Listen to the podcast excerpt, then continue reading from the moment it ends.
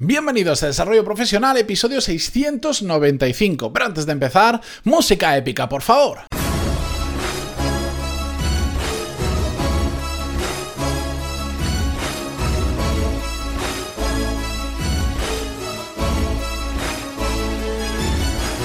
Muy buenos días a todos y bienvenidos a Desarrollo Profesional, el podcast donde hablamos sobre todas las técnicas, habilidades, estrategias y trucos necesarios para mejorar cada día en nuestro trabajo.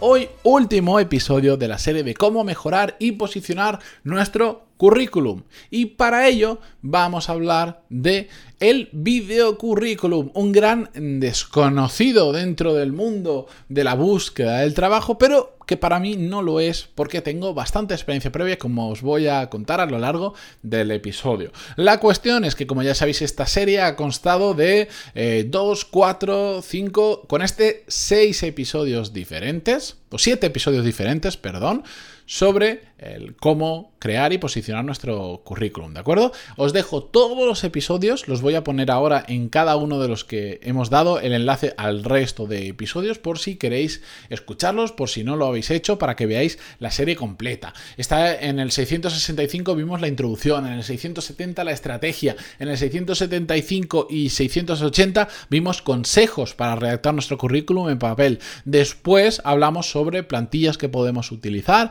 en el 686 y en el 691 vimos LinkedIn una forma de tener siempre actualizado nuestro currículum. Todo lo tenéis en las notas del programa, pero vamos a hablar sobre el tema de hoy. Para mí especialmente interesante porque, bueno, yo uno de los eh, primeros proyectos que tuve en mi primera etapa emprendedora, ya lo he contado alguna vez, he tenido diferentes etapas en mi vida profesionales donde he trabajado para mí o he trabajado para otros o un mix de ambas cosas. Y bueno, pues hace ya unos cuantos años, yo creo que era tipo el año 2011 más o menos, eh, una de las eh, de los proyectos que traté de sacar adelante pero que no lo conseguí, fue una plataforma de videocurrículum. Básicamente porque, bueno, eh, lo empecé con otros compañeros, con otros socios, vimos que lo que tenemos todos muy claro, que un currículum en papel no representa exactamente quiénes somos, ¿de acuerdo?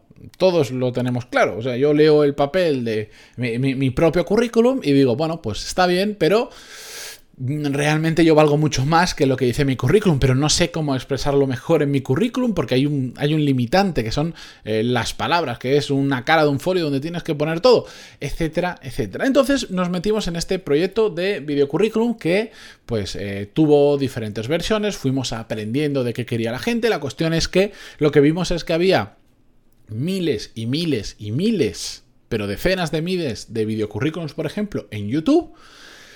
Y YouTube realmente no es el sitio más adecuado normalmente para poner un enlace mm, en tu currículum en papel a tu videocurrículum y nosotros lo que tratamos es de ordenar eso y sobre todo de crear un espacio, digamos, más profesional donde alojar tu videocurrículum.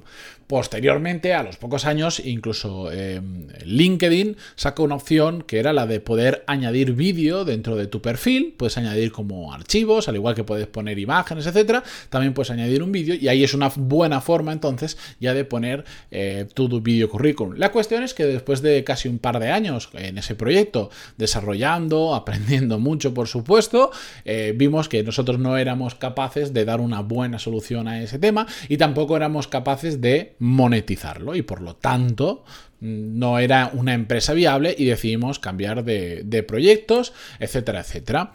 La cuestión es que de todo eso me llevé un aprendizaje brutal. Sinceramente, brutal. Ya, bueno, ya hemos hablado esta semana, de la semana pasada, perdón, de lo que es el aprendizaje consciente. Yo hasta que no empecé a montar cosas, había leído mucho, pero hasta que no empiezas a montar cosas y no te das con la realidad, realmente no aprendes. Bueno, pues eso fue un, un supermaster intensivo para mí. La cuestión es que de todo esto, pues mm, gané, por suerte, un gran conocimiento sobre cómo funciona el video currículum, los principales beneficios que tiene y también los problemas que genera. Y así que hoy os los voy a contar por si os queréis animar. El videocurrículum tiene básicamente dos beneficios. El primero ya lo podéis intuir porque lo hemos dicho. Es que a través de la imagen del vídeo se puede contar mucho más sobre nosotros de lo que lo podemos hacer con un currículum en papel. Es muy fácil. A mí me pones delante de una cámara y vamos, es que no tengo nada que ver con la persona que estás viendo en el papel, porque puedes ver cómo me expreso, porque puedo contar otras cosas que es muy complicado contar en apenas unas líneas en un folio, y porque todos lo sabemos, una imagen vale más que mil palabras, ¿verdad? Pues un vídeo vale muchísimo más que una imagen, porque son muchas imágenes, y además vale mucho más que palabras escritas. Eso lo tenemos claro, pero hay otro beneficio muy importante del video currículum que muchas veces pasa desapercibido, que es la diferenciación. Cuando estaba en aquella etapa en la que me dedicaba a eso, contacté con muchas, pero con muchas personas que habían subido su video currículum porque quería aprender por qué lo habían hecho, cómo lo habían hecho, cómo les había ido. Y en la gran mayoría de casos que pude hablar y que pude, mm, digamos, profundizar, porque hacía como entrevistas por Skype para conocer todo esto, la gran mayoría coincidía en que el videocurrículum había sido un punto de inflexión en su búsqueda de trabajo. ¿Por qué? Porque cuando se presentaban a determinadas ofertas, cuando empezaron a meter el videocurrículum como un enlace dentro del currículum, o incluso mm, cuando era algo que tú, por ejemplo, enviabas un email para presentarte, etcétera, etcétera, y adjuntaban el videocurrículum y ponían el enlace a YouTube, las empresas flipaban. Evidentemente estos son casos de, personas que han hecho bien su videocurrículum, que ahora hablaremos. Pero todos decían, las empresas flipaban y en, muchos, en muchas entrevistas de trabajo me llamaron, pasé la fase esta de criba del currículum solo porque les había impactado mi videocurrículum porque era el único que habían recibido. Y me llamaron solo para conocerme en persona. Después, bueno, puede que no te cuadren las condiciones, puede que tú no les cuadres exactamente a ellos por lo que necesitan, pero me lo decían. Es que me llaman solo porque tengo un videocurrículum, porque les lo han visto y les he llamado la atención. Es una forma de diferenciación brutal. Incluso en tu currículum en papel, mm, si lo pones simplemente con un enlace, bueno, puede pasar un poco desapercibido. Pero si tú pones, ¿habéis visto en YouTube que hacen lo que hacen es te ponen una miniatura eh, de, tú estás viendo un vídeo grande y a la derecha tienes miniaturas, como diciéndote, esto es lo siguiente que vas a ver o lo que puedes ver o lo que te recomiendo. Pues en el currículum puedes hacer lo mismo, no solo pongas el enlace, pon una pequeña miniatura, una captura pequeñita, pequeñita del currículum que se vea, que hay una imagen que se intuye y decir, anda, tiene un vídeo y le pones un play o lo que sea y se dice, ay, llamas la atención, te diferencias, no sabéis lo que puede llegar a esta pequeña tontería, lo que puede llegar a suponer de diferencia respecto a pensarlo, poneros en el lado, que lo digo siempre, de la persona que está, que tiene un montón de 100 currículums y los tiene que revisar uno a uno. Todos más o menos iguales y de repente aparece una que tiene como una imagen de una captura que te dice que su videocurrículum, te pone enlace, te metes. Ah, es que es una gran diferencia, aunque no lo parezca. ¿Qué pasa? Que saltamos, siguiente tema, también tiene problemas. El videocurrículum es eh, bastante más difícil de hacer que un currículum en papel. ¿Sabéis por qué esto, por qué este podcast no lo estáis viendo ahora en YouTube y me estáis viendo a mí cómo hablo, cómo me muevo y tal? Porque el vídeo cuesta mucho más que hacer, por ejemplo, que un podcast, porque en un podcast no tengo pensar en la iluminación, mm, vamos a decirlo, puedo, no me tengo que vestir para la ocasión, por decirlo de alguna manera.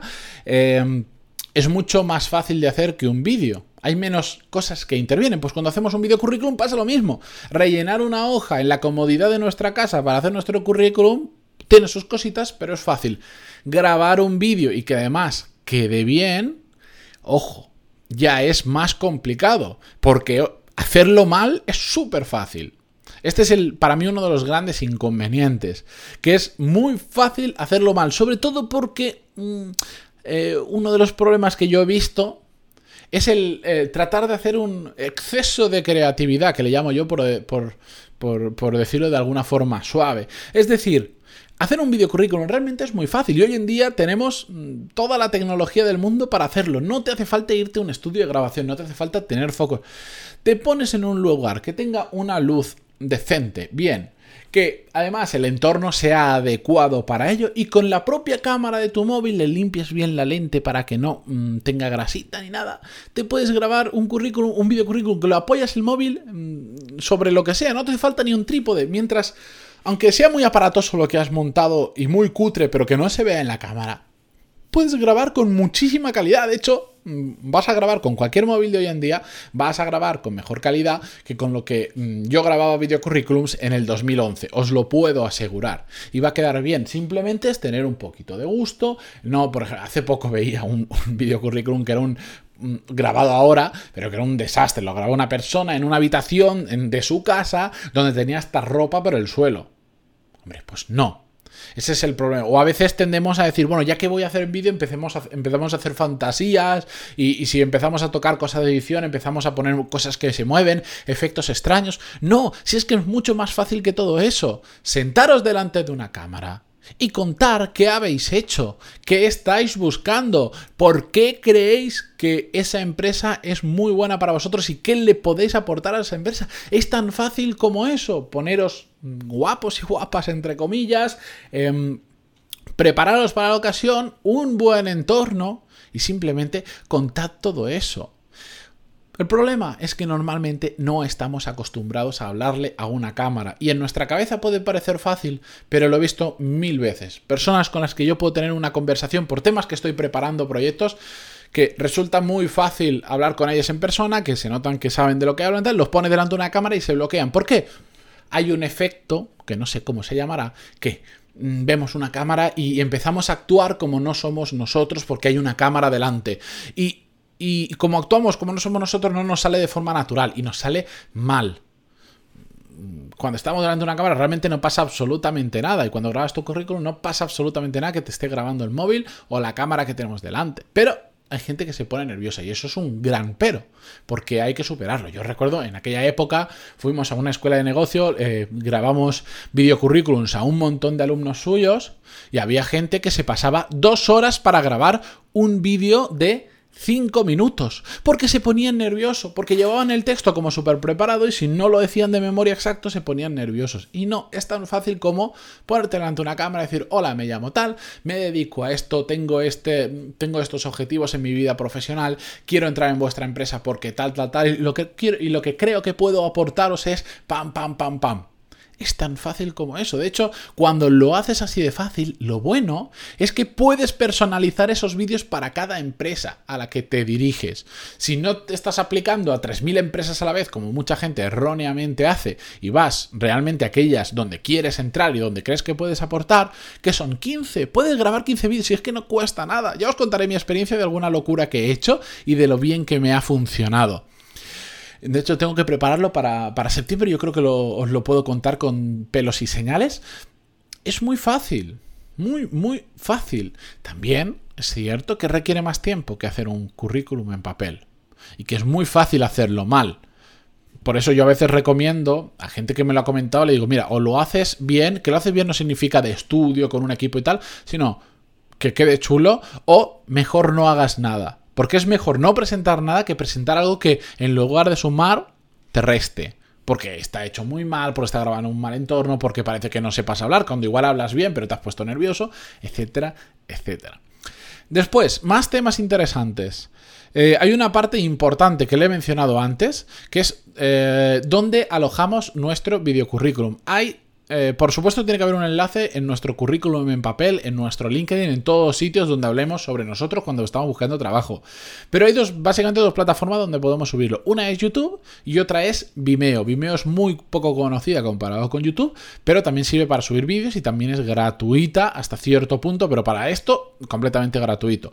YouTube, lo bueno que tiene YouTube es que si tienes un vídeo realmente chulo, te puede dar mucha difusión. Conozco el caso de una chica que a ver si lo encuentro y lo puedo dejar en las notas del programa, pero ahora es que no me acuerdo cómo se llama, que tenía un video currículum que era súper original, se pegó un currazo tremendo para hacerlo, pero la chica era muy original y consiguió hacerlo bien y, se volvió entre comillas viral dentro de YouTube, dentro del mundo del video currículum, tenía decenas de miles de reproducciones y de hecho le llovieron oportunidades solo por la difusión que le dio YouTube, pero no es el caso habitual. YouTube hoy en día digamos que su algoritmo funciona para promocionar otro tipo de contenido y no video currículums, porque no es una plataforma es para eso, es una plataforma para el entretenimiento y por lo tanto un video currículum no es entretenimiento, así que es complicado que lo vaya a mover y que se genere esa viralidad o que tenga muchas visualizaciones. Yo prefiero que el videocurrículum siempre esté en Vimeo. Vimeo es un sitio que parece más profesional o que por lo menos tu currículum no va a estar acompañado o no van a ver sugerencias de otros vídeos de gatitos al lado de vuestro currículum. Sí te da algunas sugerencias más abajo y tal, pero yo qué sé, en YouTube tú subes tu videocurrículum y mm, a la derecha vais a tener una barra con vídeos de cualquier cosa. Yo Vimeo lo veo más profesional y por supuesto siempre vuestro currículum, video currículum, perdón, siempre subido a LinkedIn. Absolutamente siempre, que LinkedIn lo permite, así que no lo dejéis desaprovechar. Si lo subís a LinkedIn, mm, Aún así, aunque en vuestro currículum en papel pongáis, eh, aquí tengo mi perfil de LinkedIn, también, aunque esté alojado en el mismo sitio, también poner mi, ver mi video currículum. Tengo un video currículum, lo que queráis. Y también poner el enlace, bien sea Vimeo o bien sea LinkedIn, pero que sepan, que lean, que vean que tienes un video currículum, ¿de acuerdo? Bien, con esto lo dejo por ahí. No quería contaros cómo hacer un video currículum porque es un tema más extenso. Lo voy a dejar de vuestra mano. Simplemente quería que supierais que existe, que es una posibilidad y que es una oportunidad sobre todo para diferenciarse muy bien y para personas como yo, que tenemos una carrera profesional eh, variopinta, que hemos hecho muchas cosas, que no trabajamos de lo que hemos estudiado y que a veces nos cuesta más que entiendan a qué nos dedicamos y por qué lo hacemos, el videocurrículum viene genial. Vosotros imaginaros, yo me pongo a grabar un vídeo, me sale fácil porque estoy acostumbrado por otros temas, eh, o un pod, o un episodio, no un episodio de podcast, sino un, un audio os puedo asegurar que si veis el vídeo o escucháis el audio, os voy a convencer mucho más que si veis mi currículum en papel. Y además me va a permitir diferenciarme de otras personas. ¿De acuerdo? Para perfiles así, es que os va a venir genial, pero en general yo se lo recomendaría a cualquier persona, simplemente porque como cuesta un poquito más de hacer que un currículum en papel, muy poquita gente lo tiene y por lo tanto, cuando lo tengáis vosotros, va a ser una diferenciación. Algo que no tiene todo el mundo. Ahí os lo dejo. Si queréis que hablemos un día sobre el videocurrículum, que profundicemos en el cómo hacerlo, tips que tener, o consejos que tener en cuenta, etcétera, etcétera, pantaloni.es barra contactar y me decís, por favor, Matías, cuéntanos sobre el videocurrículum, me interesa el tema, etcétera, etcétera, etcétera. Lo dejo en vuestra mano, ¿de acuerdo? Bien, con esto yo me despido hasta mañana que continuamos como siempre con un nuevo episodio. Muchísimas gracias por estar ahí, por escuchar la serie completa, que os dejo todos los episodios en las notas del programa, por vuestras valoraciones de 5 estrellas en iTunes, vuestros me gusta y comentarios en iVoox y hoy por aguantarme especialmente durante casi 18 minutos. Hasta mañana. Adiós.